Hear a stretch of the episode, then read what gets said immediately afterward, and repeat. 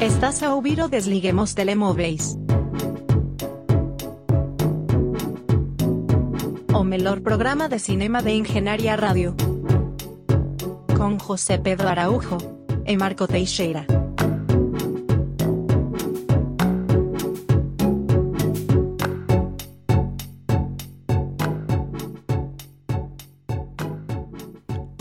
Sejam bem-vindos a mais uma semana de Desliguem os Telemóveis na Engenharia Rádio.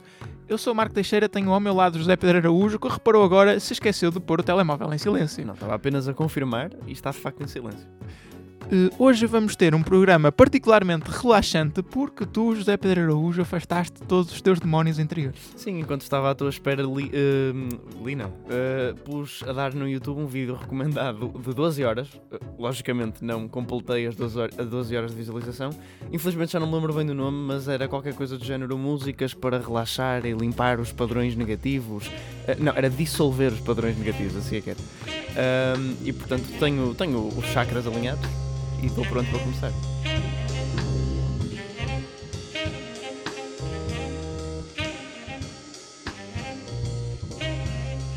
E começamos precisamente por um filme que tu já tinhas dito aqui a semana passada que querias ver. Não estou a falar de The Woman in the Window, estou sim a falar de Mitchells vs. The Machines, um filme de animação da Netflix um, que tu tinhas dito que, que, estavas muito interessado porque os realizadores são os mesmos que fizeram o Lego Movie. Sim, na verdade não são os realizadores, mas são, são produtores, é, é, da, é do estúdio, entre aspas, deles, portanto, pronto, acaba por ser dentro, e, pronto, e para, para mim e tu, que acabaste também por ver o filme, não é? Sim. Uh, dá para perceber um bocadinho esse estilo Lego Movie e também outro filme que acabam por não ser eles os realizadores. O Lego Movie são eles, mas o, mas o outro filme que não foram eles os realizadores, mas que é muito do estilo, porque é dos mesmos porque são os produtores e etc., é o Spider-Man Into the Spider-Verse. Do estilo de animação, sim. Sim, estilo de animação e mesmo também do estilo. De... Portanto, está é um, tá, tá tudo um bocadinho na mesma linha. Começa-se a ver aqui uma nova corrente de animação. Um, que... esta, esta, animação, desculpa, faz-me lembrar um bocadinho aqueles jogos da Telltale. Ah, sim, um bocadinho. Ou aqueles de, de, de, história, não é? De, de decisão. Sim. Um, sim, um bocadinho. Uh, mais 3D, mas. Uh, sim, e, e deixa-me dizer-te, comentário sobre a animação, sobre esse tipo de animação, eu gosto muito. Acho que até acho superior, por exemplo, superior, vá, em termos técnicos, se calhar não, mas pelo menos em termos do que estão a tentar fazer, acho superior à, à Pixar. Atenção, animação, em termos de imagem, em termos de uh, 3D rendering ou whatever. Uh, não, aliás, a Pixar nesse aspecto provavelmente é melhor. Mas em termos visuais, do que, do que eu gosto de ver. Em termos de ser, diria eu, diferente, diferente não é? sim. Uh, artisticamente diferente, não ser Sim. apenas estar a replicar o, o realismo no, Exato. na animação. Porque a Pixar faz isso e faz isso muito bem e, e basta ver um filme como Toy Story 4 que é super detalhado no, no, no 3D rendering, mas opa, às vezes é um bocadinho soulless também, um bocadinho sem alma. Uh, e acho que estes são muito mais vibrantes, este tipo de animação, e, e eu lembro-me de já ter visto o Spider-Man Into the Spider-Verse, esse sim, que tem uma animação muito parecida com este, e mesmo o Lego Movie, que não tem uma animação parecida com este, em, em espírito. Porque é. são Legos. Porque são Legos, sim. Mas são Legos, mas repara, todos.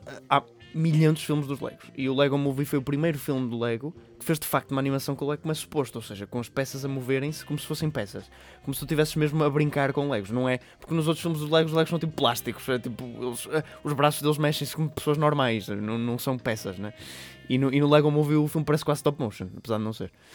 Um, bem, mas, mas voltando aqui a Mitchell vs. The Machines. Sim, voltando ao filme em si, que é sobre uh, uma família uh, algo disfuncional. Um, que pronto, a filha mais velha está a partir para a faculdade para estudar cinema uh, e há alguns confrontos porque o pai não a compreende assim particularmente bem, mas mesmo assim não deixa de ser um pai que gosta dela e gosta muito da família. Portanto, é uma família que está bem, mas tem os seus problemas. Um, e no entretanto, enquanto os pais decidem levá-la, uh, portanto, cancelar o bilhete de avião dela e levá-la de carro até à faculdade numa road trip gigante, uh, há paralelamente uma mega tech company, evil tech company, que pronto, há uns desentendimentos e robôs acabam por dominar o mundo e eles têm que pronto, sobreviver. sobreviver. Versus the Machines. É a parte do Versus the Machines. Um, pronto, posso, posso começar a minha depois, a opinião e depois Podes, podes, quer dizer, Ou não podes, não. Quero-te fazer uma pergunta primeiro. Diz-me, diz-me. Que é, eh, este filme tem um- uma particularidade que é o esquizofrenismo, se assim lhe não sei se isto, é of- É. se isto ofende alguém, mas é Sim. muito uh, Gen Z nesse sentido, um pouco, É, é um pouco como o Emoji Movie, mas artístico, ou, ou melhor, pegar nesse conceito de tentar captar-te a atenção por coisas a aparecer no ecrã assim de repente, mas tentar justificar isso de alguma forma com a história que estás a tentar contar. exato. E também criticando um bocado ao mesmo tempo. Exato. Ah, mas lá está, eu concordo contigo. Enquanto crítica, também não deixa de ser.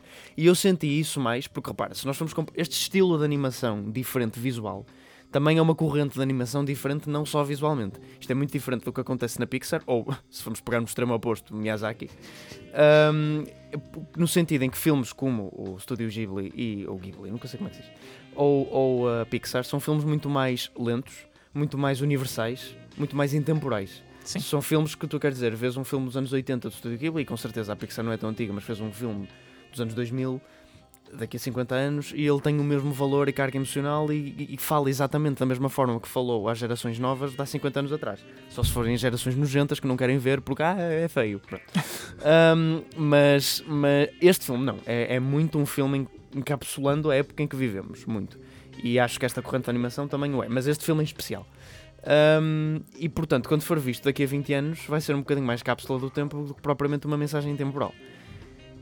Não é que isso seja uma coisa má, é uma, é uma escolha. Mas, como os tempos que vivemos são de ah, vídeos no YouTube e TikTok de- e músicas que já passaram de durar 5 minutos para durar 2, Sim. o filme admitidamente andou um bocadinho depressa para mim. Não que eu não, não é como se eu não acompanhasse o que estivesse a seguir, claro que acompanhei. Mas, mas repara, há- o filme é muito referencial para um filme de animação, ainda por cima, que costumam ser bastante.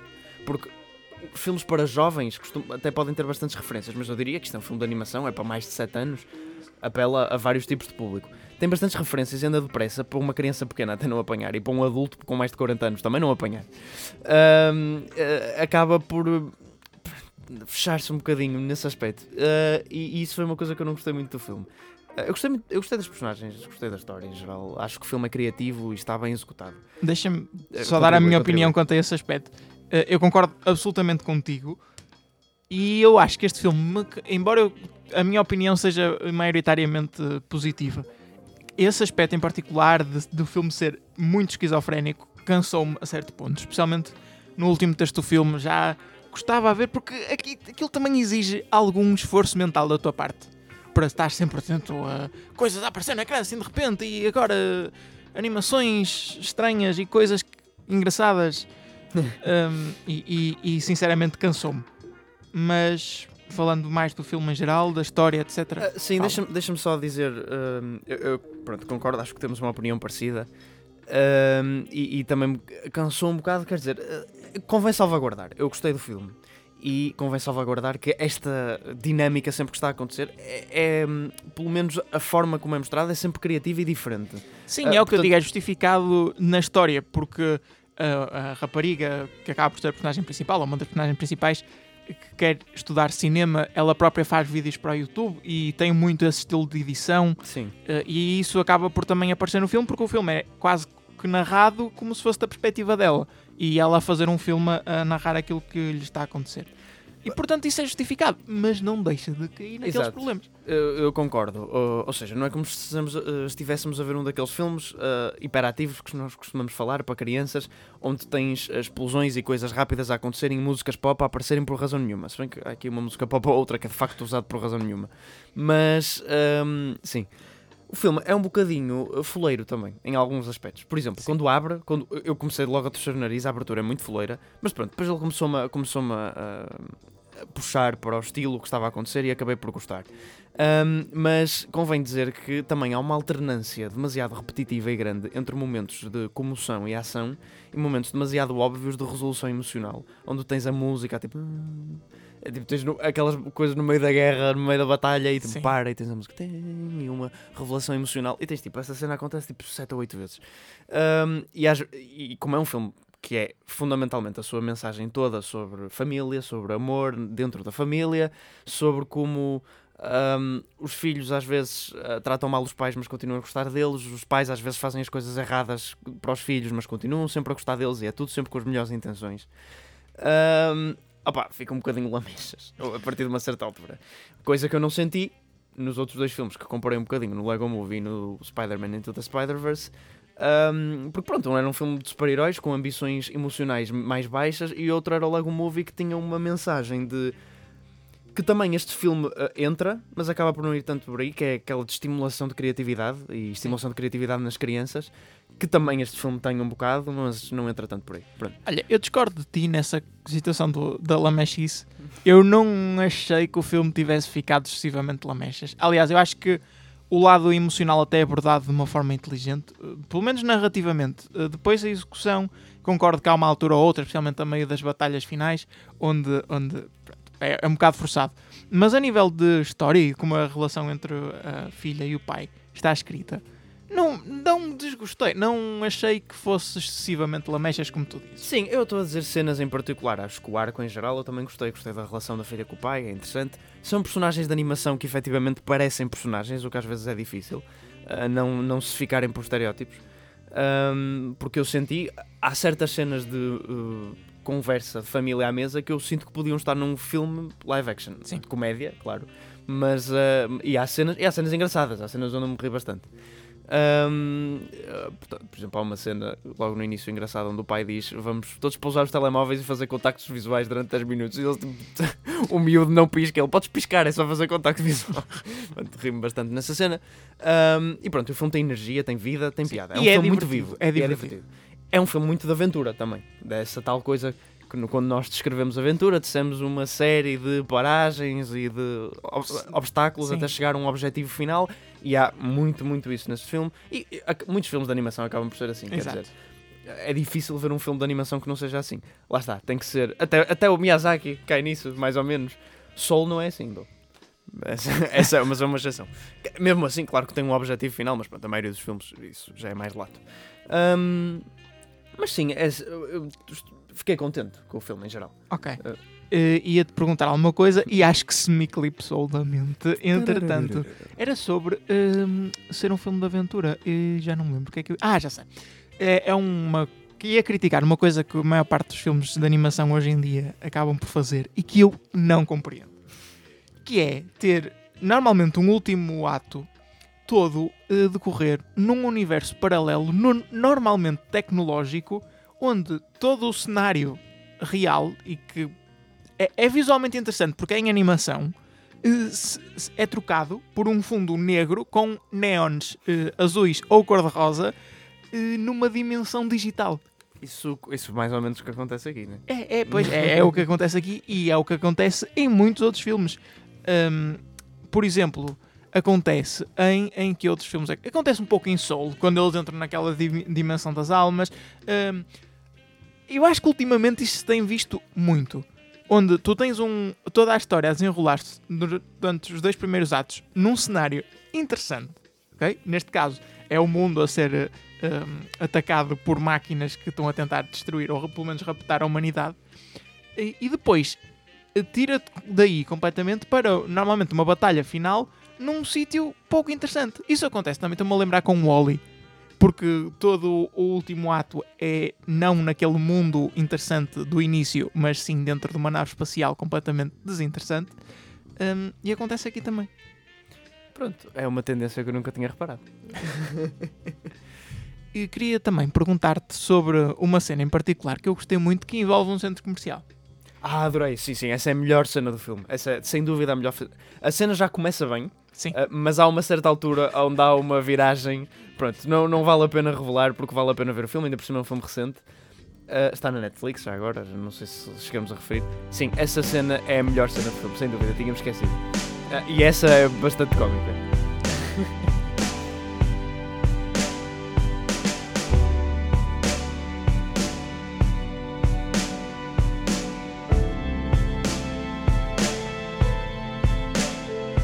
E agora, tenho que falar de um filme que é bastante semelhante a Mitchell vs. The Machines e é por isso mesmo que eu o trouxe aqui, que é Zombieland Double Tap.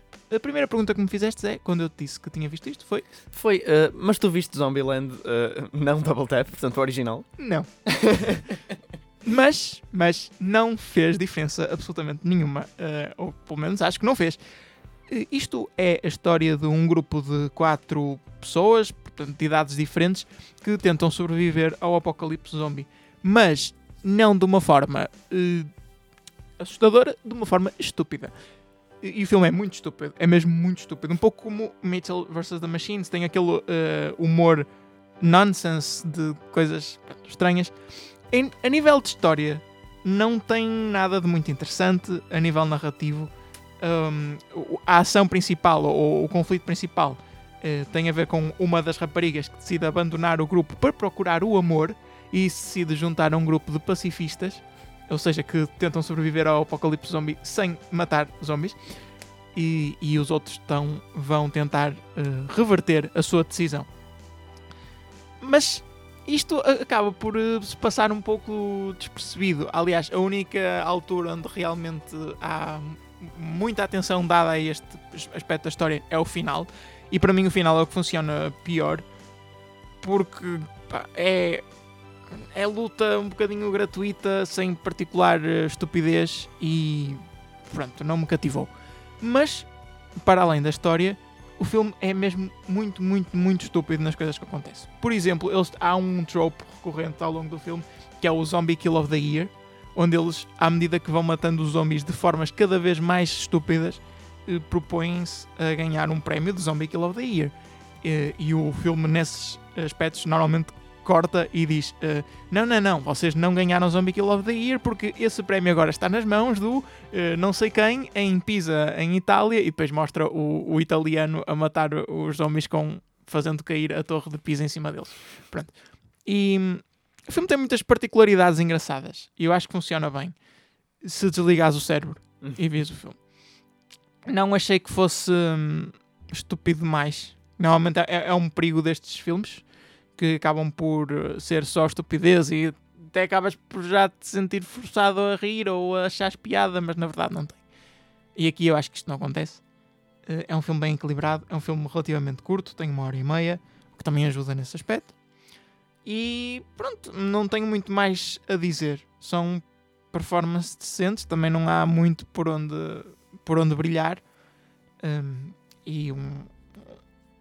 Isto também é um bocado comum, não é? Filmes de zombies que não são particularmente. que, que não entram por uma veia de terror, mas sim por uma veia cómica. Sim, eh, aliás, acho que a maioria dos filmes de zombies hoje em dia eh, faz isso. Porque se pensares nas ameaças sobrenaturais, zombies são um bocado. Epá, a não ser que ponhas aqueles filmes de zombies que os zombies correm e são assustadores, que já, a esse ponto já não são zombies, são, sei lá, monstros. Ahm, os zombies, eles andam devagarinho e tipo, ok, se estiveres numa situação onde eventualmente estás preso em alguma coisa, pronto, eles comem-te vivo. Mas, assim, se estiveres a correr, eh, tu vais sempre ganhar aos zombies. Portanto, nunca são uma ameaça. Repara, se pegares em Walking Dead, que é uma série que já tem imensos anos, ah, neste momento os zombies praticamente são ah, plano de fundo. Ou quando é preciso matar alguém, eles fecham numa sala e é comido por zombies. Ou, fecham, ou fica preso não sei onde. Ah, porque ah, Já não é interessante. já não é interessante. E no fundo, Walking Dead só não é uma comédia porque nunca foi uma comédia, então não pode mudar. Mas eles bem que provavelmente queriam para sair de um, com a mau questão. Ahm, eu acho que zombies é difícil fazer um, um filme de zombies genuinamente de terror. Até Evil Dead, que é o- provavelmente um dos mais conhecidos filmes de zombies, o primeiro é de comédia um bocado não intencionalmente. E depois vem o gênio, entre aspas, do segundo. Eu gosto mais do primeiro do que do segundo. Mas, ah, mas ah, ah, vem o gênio do segundo, que é considerado o primeiro filme de terror comédia de sempre. E lá está, é um filme de zombies. Ah, foi a primeira vez que esses géneros foram mais ou menos misturados porque ele começou a perceber que aquilo era tão ridículo que mais valia virar para a comédia. E eu acho que os zombies acontece um bocado recorrentemente isso. Tens o World War Z, que é um dos poucos filmes. Mas lá está, nesses os zombies correm. Portanto, aí, aí já não. É de facto um critério importante porque tens tipo um bicho que faz tipo. "Ah", e anda. E tipo, isso não é muito assustador. Quer dizer, se isso acontecesse na realidade seria assustador, mas seria assustador por, por exemplo, a possibilidade da tua mãe se transformar num zombie. Não Ok. propriamente pela possibilidade de eu estar em casa e eles virem atrás de mim, tipo, comer-me. Ok, isso também seria. Mas, mas percebes o que eu estou a dizer? Sim. Não são tão assustadores como os monstros do Quiet Place, né? Não posso fazer barulho, eles andam sempre atrás de isso. Sim, é realmente assustador. Ah, Ok, concordo contigo. Acho que é fácil virar para comédia em filmes de zombies.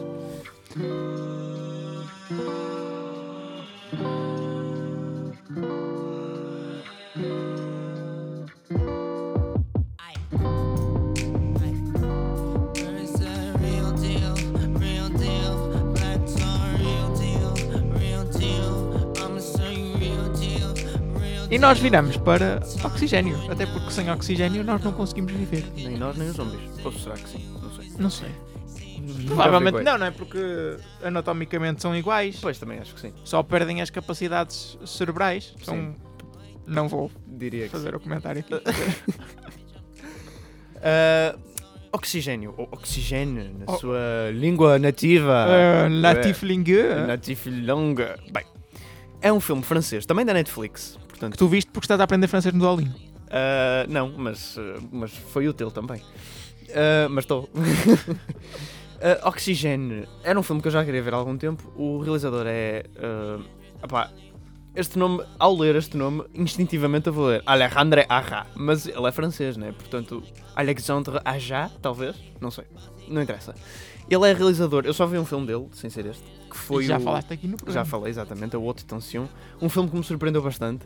Porque é um filme muito. Tipo, é um- em termos de, de narrativa, o mais convencional possível. São duas miúdas que vão para uma casa no meio da floresta e um gajo começa a persegui-las. Ah, mas está muito bem executado. Não, opá, não sei se foi pelas performances, foi pelo gore exagerado. Mas acho que é um filme daqueles do movimento do French Extremity muito bem feito. Agora, Oxigênio parece nada a ver com isso. Era isso que eu ia dizer. Nada a ver. Sim, nada a ver. Ele, entretanto, também teve uma carreira em Hollywood, de facto, fez bastantes filmes. Fez o remake do The Hills Have Eyes, fez, pronto, fez, fez o Piranha 3D, o Piranha, o Caraças. Vendeu-se a Hollywood um bocado. Mas agora volta com Oxigênio, ou seja, acho que é o primeiro filme dele desde Haute Tension, que é na, em francês. Um, e é um filme com Melanie Laurent, ou para quem não conheceu o nome da atriz e tiver visto Inglourious Bastards, é a Shoshana, um, que se passa, eu não sabia isto a ver o filme, não fazia ideia. Um, o filme passa-se inteiramente dentro de uma câmara de criopreservação, todo. Ou seja, Muito interessante. Sim, sim. É um 127 horas, autêntico. É, mas mais ainda, porque o 127 horas, que é sobre. é com o James Franco, é sobre um homem que fica preso pá, numas pedras, Entre duas pedras. entre duas sim. pedras, sim. Fica lá com a mão presa. É o tal célebre filme que ele corta o braço e bebe o mijo e etc. Ahm, mas esse filme está cheio de flashbacks também, portanto tem bastantes. Ou seja, não é sempre ele ali na pedra. Oxigênio não tem flashbacks, tem uma ou outra. opá, tem uma ou outro flash. Back. Mas são mesmo flashes, ou seja, são mesmo tipo. É o ecrã a piscar quase. Ahm, não tem cenas inteiras como o 127 horas tem. Portanto, este filme é mesmo todo lá. E, portanto, dentro de uma câmara de criopreservação temos uma mulher deitada. Sendo que o único. E ela é a única atriz. Então qual é o conflito? No... Há bastante conflito. Uh, e ela, tem- ela consegue comunicar. Há um AI dentro do. Portanto, que é operacional. E o que acontece é que ela acorda nesta câmara de criopreservação antes do que é suposto. Um, ela não sabe quem é, não sabe onde está, não se lembra de nada. E o conflito ao longo do filme é, no fundo, saber o que aconteceu. É o principal conflito. Ela, quer dizer, ela fala com o AI e tenta tirar informações, tenta desbloquear comandos que lhe são. que- lhe é negado o acesso consegue fazer algumas chamadas, ela não faz ideia onde está, se está num hospital, se está debaixo da terra, etc. Ahm, e eh, simultaneamente o filme chama-se Oxigênio porque eh, ela acorda e tem cerca de 30% de oxigênio e ao longo do filme é literalmente o ticking clock que muitos filmes usam como um, hum, como um às vezes como por exemplo filmes de James Bond e há uma cena onde é preciso tensão, então eles põem um timer de 5 minutos de uma bomba e tem que desarmar a bomba. Portanto, este filme é literalmente isso, o filme inteiro de uma ponta à outra, porque o oxigênio está sempre a baixar e ela está sempre a ver e a câmera a filmar os, os níveis de oxigênio. E o filme é em tempo real, portanto é uma hora e 40 e é uma hora e 40 que tu passas dentro daquela câmara de criopreservação. Um, e é isto, portanto, é muito um filme de sobrevivência. E resulta? Resulta, resulta bastante bem. Eu gostei muito do filme. Ah, bah, gostei muito, com algumas salvaguardas. O filme, ah, ah, como seria de esperar de um tipo de filme destes, é um bocadinho estúpido às vezes. É um bocadinho estúpido porque às vezes não tem muito por onde ir tem que ter umas decisões da personagem principal um bocado estúpidas. O desenlace da história também é um bocado estranho a uma certa altura e pouco natural. Ahm, pronto, e- e- e não é filmado com a maior das proezas artísticas, é assim um bocadinho simples. Mas a verdade é que a, a performance da atriz principal, apesar de pouco se ver a cara dela, hum, pouco se ver, está mal iluminado, também é normal pelo ambiente em que está. Ah, é boa e, e opa, o conflito manteve-me bastante entretido. Acho que é um filme mais para entreter do que outra coisa. Não é um filme que tem muitas ambições em termos de mensagem, tem algumas, mas são um bocado superficiais. Não tem muitas ambições em termos de mensagem. A performance é boa, mas não é uma performance para receber um Oscar. Ahm, os diálogos não são nada por aí além, porque é maioritariamente, como deves esperar, exposição. Porque é desenvolver para saber o que é que se está a passar aqui, Sim. e depois é o filme também, logicamente, a enganar-te, a mandar-te para um sítio e depois afinal é outra coisa. Aquele filme que gosta muito de twists também. Acho que é o que é esperado aqui. É- é- a partir do momento onde eu comecei a ver o filme e percebi a premissa, era isso que eu esperava do filme, um filme que me entretesse e conseguiu. Portanto, é um filme que podia ser um filme de fantasporto, com maior poder de produção, obviamente. Poder de produção, isto é tudo numa cápsula, mesmo assim tem maior poder de produção que a maior parte dos filmes de fantasporto. Ahm, mas eu gostei e acho que cumpre muito bem o seu propósito, que é entreter, e ele entretém muito bem. Ah, e pronto, e, é uma, e, e de facto, ah, pronto, tem que se louvar isto. O filme consegue, com uma atriz fechado numa localização, a atriz está deitada o filme inteiro. ahm, consegue-te fazer ah, e, e tem no fundo duas personagens, que é o AI, que é uma personagem não é uma, é uma voz, não é? É uma coisa para ela interagir, não é propriamente uma personagem. Uh, porque nem é bem, eu digo AI, mas nem é um AI, é tipo uma Siri, AI, entre aspas, não é de facto um- uma inteligência artificial como se fosse um humano. Sim, é é? tipo um personal assistant. Exato, é isso. Um, e, eh, e tem ela, pronto, é uma personagem. Uh, portanto, acho, acho que o filme consegue bem uh, o que quer fazer. E eu gostei de ver. e, e apanhou-me de surpresa. Tem algumas partes. Sendo que, pronto, lá está. Sempre que me apanha de surpresa, não é bem apanhado de surpresa porque é uma coisa espetacular que acontece, é uma coisa um bocado estúpida. Às vezes. Outra é uma coisa que eu não estava realmente à espera e que achei interessante. Mas, mas gostei. Muito bem. Um, um filme, portanto, que entretém e com muita, muito conflito, de tal forma que não te deixa respirar. É, ora, excelente, Mário. Isto foi um bocado forçado. Um bocadinho.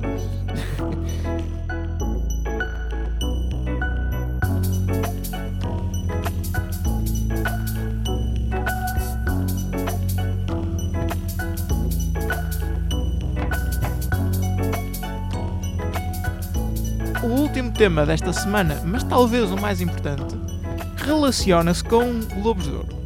E para eh, vocês mais distraídos, devem estar a pensar: como assim Globos de Ouro? Então já passaram os Oscars, já estou farto de ouvir falar de prémios e agora vocês voltam aqui a comentar. Pronto, lá vamos ouvir falar eh, outra vez de Nomadland e o Zé a dizer mal de Chloe Zhao. Não. Eh, a notícia não é bem essa a notícia eh, é mais com a extinção dos Globos de Ouro. Zé, o que é que se passou dentro da Hollywood Foreign Press Association, ou que, é a entidade responsável eh, pelos Globos de Ouro, ou entre a Hollywood Foreign Press Association e a NBC, que é quem faz a transmissão? Portanto, o que aconteceu foi que ah, a NBC percebeu-se, ah, decidiu tomar ação, não sei bem, ah, pelo facto de nenhum dos 87 membros da HFFPA, é, HFPA. F- HFPA, Foreign Press, ah, nenhum desses 87 membros ser negro. Foreign Press. Foreign, sim, foreign. Foreign deve ser toda europeia. Uh, nenhum desses 87 membros ser negro, o que, admitidamente, quem ouve alguma coisa programa que me conhece minimamente sabe que eu sou muito contra estas vertentes de diversidade e não sei o quê. Mas de facto é bastante estranho, dentro de 87 membros, nenhum deles ser negro, sendo que uh, no meio do cinema uh, há, bastantes, há bastantes pessoas negras, Sim. não é como se estivéssemos ainda por cima americana. Eu sei que é foreign, mas talvez mais uma razão ainda. Ahm, não sei, é, é, é, é de facto estranho. E depois há aquela crítica uh, que, que foi muito feita aos Oscars, e depois os Oscars fizeram alguma remodelação dentro do seu, um, da do seu painel, que aquilo são só homens velhos brancos. Ahm, e de facto é, é mau serem só homens velhos brancos, porque depois ganham filmes como Green Book, né? Ahm, e Bohemian Rhapsody, no caso do- dos Globos de Ouro. Portanto, eu, eu estou um bocadinho on the fence com isto. Ah, por um lado estou contente, porque de facto acho que é uma das poucas situações onde eu concordo realmente que se calhar isto anda a precisar um bocadinho de diversidade, porque eu sou muito contra a introdução de diversidade forçadamente, mas se calhar também temos que analisar que aqui há uma introdução de não diversidade forçadamente. Ahm, e depois, ah, por outro lado, ah, é menos uns prémios. Portanto, como tu disseste, do- quando acabamos de analisar os Oscars, quando Sim. chegamos ao fim desta award season, que estavas um bocado cansado desta quantidade absurda de prémios que há e que era melhor se fosse tudo reunido num prémios só, por exemplo, só Oscars. Eu sou de acordo contigo e isto é um, tu disseste cancelado, pronto, é um cancelamento para 2022 apenas. Ah, agora, se, se vai repercutir e continuar no futuro, supostamente não, porque o, o suposto é haver uma remodelação da Foreign Press, mas o Sim. que pode acontecer é uma extinção também. Ah, pronto, e a verdade é que em 2022, eh, muito em princípio, como está agora, não, não iremos ter Globos de Ouro. O que só por si é uma, uma revelação eh, estrondosa. Agora, o problema é os extremos, como tudo. Uh, porque eu, enquanto que ainda concordo com o que está a acontecer aqui, por exemplo, o que vai acontecer com os Oscars em 2024, que são aquelas cotas de diversidade, eu já sou extremamente contra. Extremamente. E portanto, porque, porque res- restringe literalmente o tema dos filmes, e isso é uma restrição, é uma limitação artística ridícula. Um, e depois tens cenas que já vieram artigos a dizer que, por exemplo, filmes como.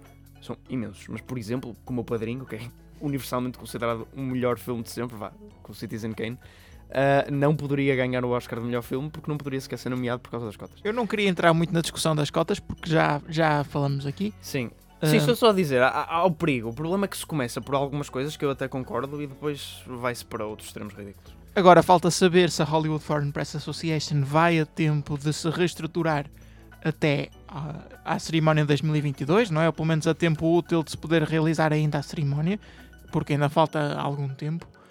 Eu acho que o que, o que impede essa reestruturação é mesmo o facto de serem só 87 membros, porque não.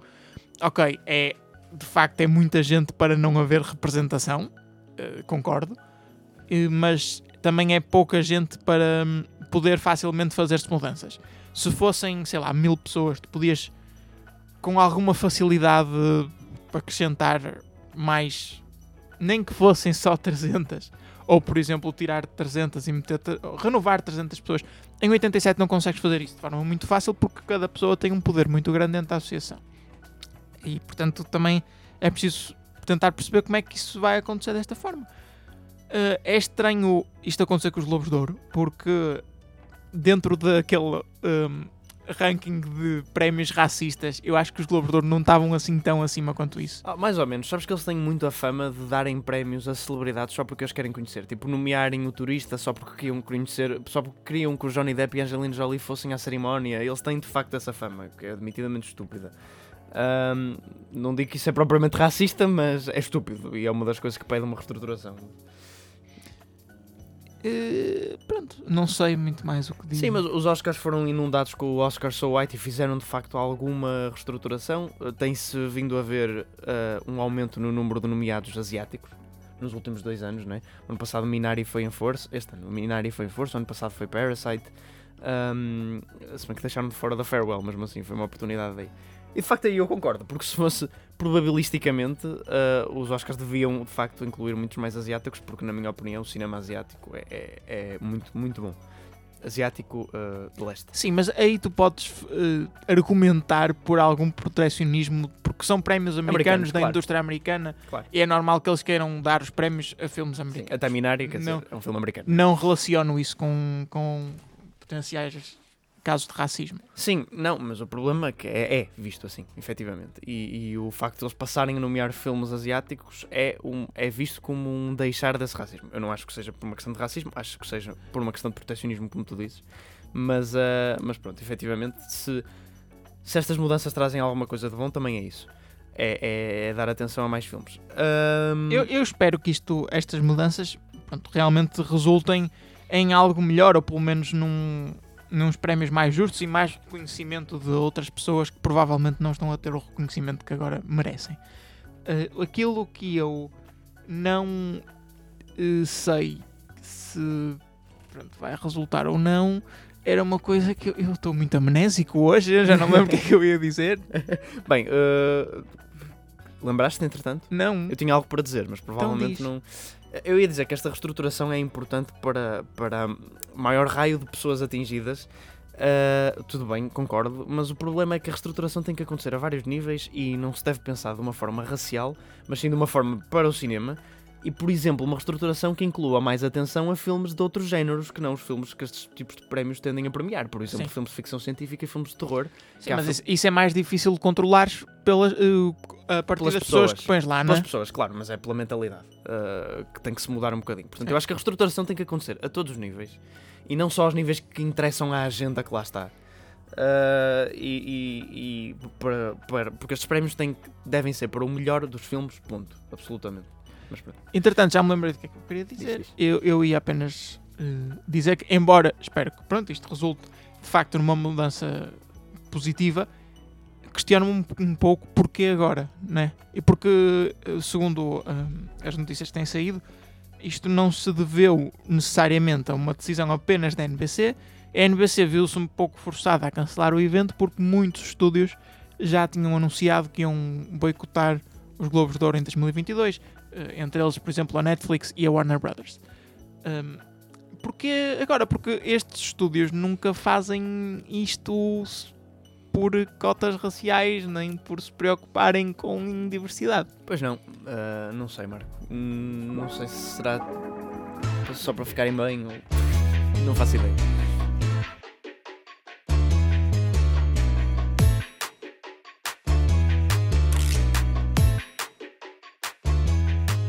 Com este momento de Tinfoil Hat, penso que podemos terminar o programa desta semana. Indubitavelmente estaremos de volta na próxima semana com mais filmes. Tu na vais- verdade, na próxima semana Se acho que calhar não. estaremos com mais músicas de volta. Não, Marco? Ah, pois sim. Pois é, pois é. Porque para a semana temos. Esta semana, na verdade já. Sim. Temos o Eurovisão, Festival Eurovisão da Canção 2021, um, um evento que costumamos comentar E, portanto, e, portanto, assim será. é óbvio que, que, se- que haverá comentário da Eurovisão e, portanto, o Woman in the Window terá que esperar mais Exato. uma semana. Exato. Até lá, vejam o Festival da Canção, as semifinais todas e a final. Uh, aparentemente a música portuguesa foi Subiu imenso Exato. por alguma razão. porque foi considerada pelos jornalistas a segunda melhor atuação de ensaio no dia em que fez o ensaio. Valha-nos Deus. Como? Portanto, eu não sei se os ensaios são feitos. hum, uh, as pessoas que vão atuar na, em- na mesma semifinal uh, ensaiam no mesmo dia ou não. Não, sei se sei, sei, não sei. Pronto. Se for assim, Portugal ficou em segundo de acordo com os jornalistas. Sim, e fica só um comentário. ah, ah, quem olhar para as duas semifinais, ah, há- uma semifinal extremamente forte e Portugal está na outra. Portanto, também é uma das razões porque estamos favoritos para passar. Ainda assim, pronto, vamos esperar que o Exato. Black Mamba lá vá à final e, e que ganhe. pronto. Isto foi o Desliguem os Telemóveis. Já sabem, podem voltar a ligar os vossos telemóveis.